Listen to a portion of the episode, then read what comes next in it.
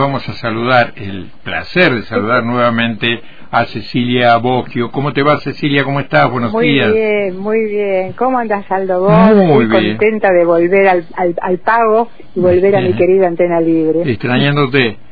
¿Anduviste, anduviste girando por ahí? Sí, sí, 35 días largos de viajes. Muy bien. Qué bueno, qué bueno. Bueno, ya vamos a estar hablando de los viajes. Son ¿Cómo no, muy interesante tu relato de los viajes. Este, así que aparte de los libros, nos vas a contar de los viajes.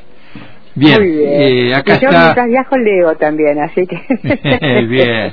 Acá está Jesús para saludarte, Cecilia. Muy bien, muchas gracias. ¿Cómo andás, Cecilia? Bien, bien, aquí estoy ya acomodada eh, de nuevo a, la realidad del valle, de este tiempo que esta primavera que no se decide. Hubo una distinción al grupo de Leyendo A en la última este, fiesta de nuestra ciudad. Lamenté no estar, pero ya teníamos planeado el viaje pensando en la feria del libro, ¿viste? Bueno, pero eso tampoco se dio, así que pero muy lindo lo que se le ocurrió a la gente. Vos viste que subieron al escenario y regalaron libros. Sí. Me, emocionó. Muy bien eso. Qué lindo, qué lindo que el grupo este, siempre responde, ¿no? Sí, sí, sí. Los lectores son los que tenemos, a ver, este, el vicio de la lectura. lo queremos compartir con los otros, ¿viste? No podemos dejar de buscar eh, eh, gente para el mismo club o para la misma secta. Vos sabés que leía un libro o un comentario de Javier Cercas, el de Soldados de Salamina, que dijo que cuando, cuando alguien, alguien le dice que no lee, él le da el pésame. siempre, siempre hay que leer, siempre hay que leer. ¿eh? De todo. Hay tanto para leer hoy en día. Eh, están abiertas las posibilidades Recuerdo haber empezado a leer algunos libros y no haber podido continuarlos porque no los conseguía. En, otros tiempos estoy hablando. ¿Qué sé sí, Sí, sí, sí. Te voy a hablar de Fundación de Isaac Asimov. Te voy a hablar ah. que no pude terminar de leer en su momento El Señor de los Anillos porque en biblioteca creo que estaba el 1 y el 2 y el 3 faltaba. Bueno, así que me los perdí y hoy en día eh, están disponibles en internet. Eh, así que. Sí, sí, todo, todo, todo. Así que hoy es bastante fácil poder continuar con la lectura, ¿no? Porque hay medios disponibles. sí, y en este momento también, porque el, el costo de los libros es, muy alto, muy alto. Y entonces vos por internet los podés comprar más baratos también, ¿no? Esa es la otra. Sí, sí, por supuesto. Bueno, Cecilia, ¿qué estuviste mm. leyendo? A ver. A ver, no te escucho, no te escucho bien. Eh, ¿Qué estuviste leyendo? Bueno, mira, leí una obra que no puedo dejar, no puedo dejar de, recomendarla, que es Osvaldo Soriano, Una vida, de un investigador, este, Ángel Berlanga, que se publicó este año en el 23. Ángel Berlanga es un eh, egresado de la UBA de eh, Comunicación Social y es profesor en esa universidad. Y ha hecho un trabajo increíble de 523 páginas con documentos, entrevistas y cartas de Soriano, pero es un libro que se lee con muchísima facilidad. Eh, y está todas las entrevistas que le hace a personas que lo conocieron. Eh, eh, ha leído todas las cartas que Soriano le mandó a sus amigos y que la mujer y, las respuestas cuya mujer tenía y se las pasó todas para que las leyera. Mirá, es un libro interesantísimo y además es muy ágil, es una cosa muy ágil.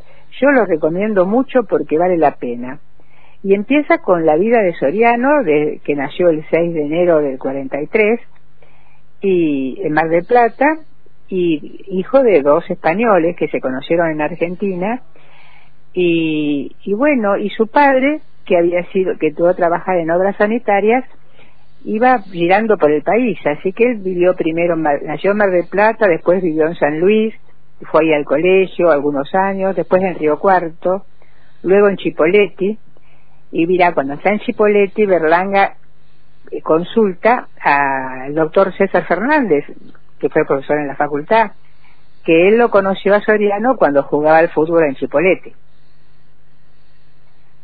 Hola, ¿me escuchás, Jesús? Sí, te escucho. El fútbol es muy importante porque yo creo que antes de Soriano el fútbol no, no, no entraba mucho en la literatura seria, ¿no? O en la literatura. Después apareció Fontana Rosa, que bajó un poco de su pedestal de, humorista, eh, Eduardo Galeano también hablando de fútbol, pero la primera vez que empezó a aparecer el tema del fútbol en la literatura fue gracias a Soriano. Sí, sí, sí, sí, sí, sí, sí. porque él era un él quiso, era un futbolista este, frustrado, él quería ser nueve en, el equipo, ¿viste? Pero no le daba el físico y no era tan bueno. Y había jugado en Chipoletti y todo lo demás. De hecho, ¿te acordás de ese cuento? El penal más largo del mundo transcurre en Chipoletti. Pero al mismo tiempo es una persona que es hincha, hincha de fútbol. Mira, hay un capítulo donde él cuenta cómo vivió el descenso de San Lorenzo de primera a, a segunda en, en París que estaba que, que vos sabés que te dan ganas de llorar porque yo que soy hincha de Nueva Chicago pasé por la misma por ahí. Y después lo que fue cuando sube cuando sube San Lorenzo al año siguiente se puso la camiseta y se fue a caminar por París viste y otras cosas cuando eh, San Lorenzo, viste que da su, da su predio y ahí se hace Carrefour después. Y entonces él está, llega a Buenos Aires en una visita y, y va hasta el predio de la calle Boedo y estaban demoliéndolo y pide entrar y los obreros no lo quieren dejar entrar y uno de ellos que era de Boca le dice ¿cómo no lo vas a dejar entrar? Si estuvieran este, rompiendo la, costa, eh, la, la, la, bombonera, yo estaría llorando como él. Pase, señor, le dice. Mira, así, esas, estas cosas increíbles que un hombre puede transmitir su, a ver, su dolor tan simple, porque es, pero es una pasión. Y su otra pasión son los libros. Él dice que leyó, empezó a leer recién a los 20 años, porque lo único que leía era mecánica popular o libros técnicos, porque el padre no tenía otra cosa. Y entonces un primo les acercó un montón de, novelas policiales, de las mejores, y empezó por ese lado, bueno, y cuando descubrió a Chandler, ni te cuento, y después fue leyendo autores más difíciles, por supuesto, tenía unas lecturas, y al mismo tiempo vivía el país, vivía el país, y por otro lado, era, quería ser periodista y él llega de Tandil a Buenos Aires, a una pensioncita de Morondanga, y entra a un lugar, había escrito en Tandil, le habían pedido una nota sobre la Semana Santa en Tandil. Y él la publica, la manda, la publica, y el que le, yo no me acuerdo en este momento quién era uno de los periodistas más importantes del diario, de uno de los diarios, le pide que le dice, bueno, cuando quieras venite, que acabas de tener un lugar. Y cuando llega ni se acuerda de él, pero estaban hay varios periodistas que lo conocían, que habían leído la nota y le dijeron, vení igual. Y así empezó a escribir en diarios. Y bueno, el periodista fue uno de los fundadores de Página 12. Cuando él tenía 40 años, a la nata se le ocurre lo de Página 12 y él lo ayuda y le consigue los, los contactos. Mira, es hermosísimo todo es esa parte y te encontrás con eh, testimonios de Pasquín y Durán, de los autores que nosotros hemos estudiado en la facultad, periodistas importantísimos, Ulanowski, todos ellos que hablan de Soriano. Mira, increíble. Y luego cuando él, enamorado de Chandler, escribe Triste, Solitario y Final, que le lleva más de un año escribirlo más, y cómo se lo manda a Cortázar. Y Cortázar lo hace traducir al polaco, al italiano. Mira, y acá no, no, no lo reconocían en Argentina. Tuvo unas... Eh, García Márquez, García Márquez era amigo suyo. Es increíble los Orlando, bueno, Bayer ni hablar, Galeano otro tanto, y, las cartas que tenía de unos con otros, te digo, te maravilla. Y por otro lado está la función cuando este, se casa con su mujer francesa y ella queda embarazada y el sentirse padre. Increíble todo lo que lo que vos vas entendiendo de este hombre después cuando sus obras, y eso es lo interesante, se hacen bestsellers. Todos nosotros estábamos esperando que saliera la última de Soriano para ir a comprarla. Y eso en la facultad no se veía con buenos eh, ojos. Un bestseller no es digno de ser estudiado en la universidad. Y entonces él sabía que Beatriz Arlo lo despreciaba. Era uno de sus grandes dolores, mira. Yo estaba participando en un encuentro de escritores en Puerto Madrid en los 90 y estaba mm, ahí con unas figuras importantes en una mesa charlando, bueno, mientras tomábamos un refresco ahí frente al mar, eh, una charla distendida, ¿no? Y había un personaje que era en ese momento, creo que era secretario de Cultura de la provincia de Chubut. Y bueno, me preguntan a qué estaba leyendo y qué me gustaba, yo mencioné a Soriano y él me dijo que él sospechaba de los bestsellers, que algo no andaba bien. Si era un bestseller, este, no era tan buen escritor. Y me sorprendió que una persona culta, este, me dijera eso, se metiera en mi gusto literario sobre todo, ¿no?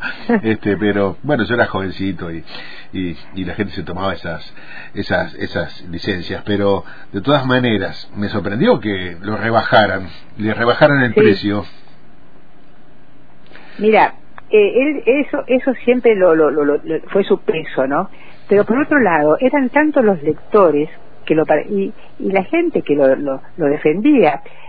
Yo no voy a acordar en este momento ni lo anoté cuánta gente importantísima europea hablaba bien de él y en Argentina después por supuesto pero a lo que voy es que nosotros, gracias a Dios, en la facultad lo estudiamos y en, Antena Libre hicimos sobre sus problemas, sobre sus programas, porque él escribía la obra con una precisión y le llevaba años escribir una novela. Menos de un año no terminaba ninguna novela. Y pensaba siempre en no poner de más. Pensaba en el lector. Y tiene razón, porque te lleva lo que dice y vos volvés. Me acuerdo, a mí me, una de las novelas que, que me gustaron todas, pero Una sombra ya pronto serás.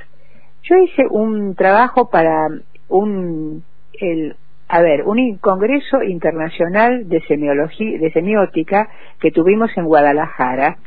Y vos sabés que a la gente le interesó muchísimo. Y los que no conocían sería Soriano, me pidieron los datos y qué sé yo, porque literariamente es muy bueno, pero hay que saber cómo, cómo manejó la obra y sacarse de encima esos prejuicios que algunos catedráticos tienen. Yo creo que ahora ya pasó eso, ¿no? Porque, qué sé yo, un Stefan Zweig en su momento fue un, un bestseller y, y lo que pasa es que la gente era menos la que leía, por supuesto. y la industria editorial, bueno, acá es otro tema, la industria editorial. Cuando las, las mismas eh, editoriales hacen eh, ediciones piratas que no le pagan al, escritor, ¿viste? Eso es otro tema que también se aborda en el libro. muy interesante, muy, muy interesante. Bueno, Cecilia, te vamos a despedir con música de un hombre nacido en Mar del Plata también, coincidencia con este, absoluta con eh, Osvaldo Seriano. Estoy hablando de Astor Piazzolla.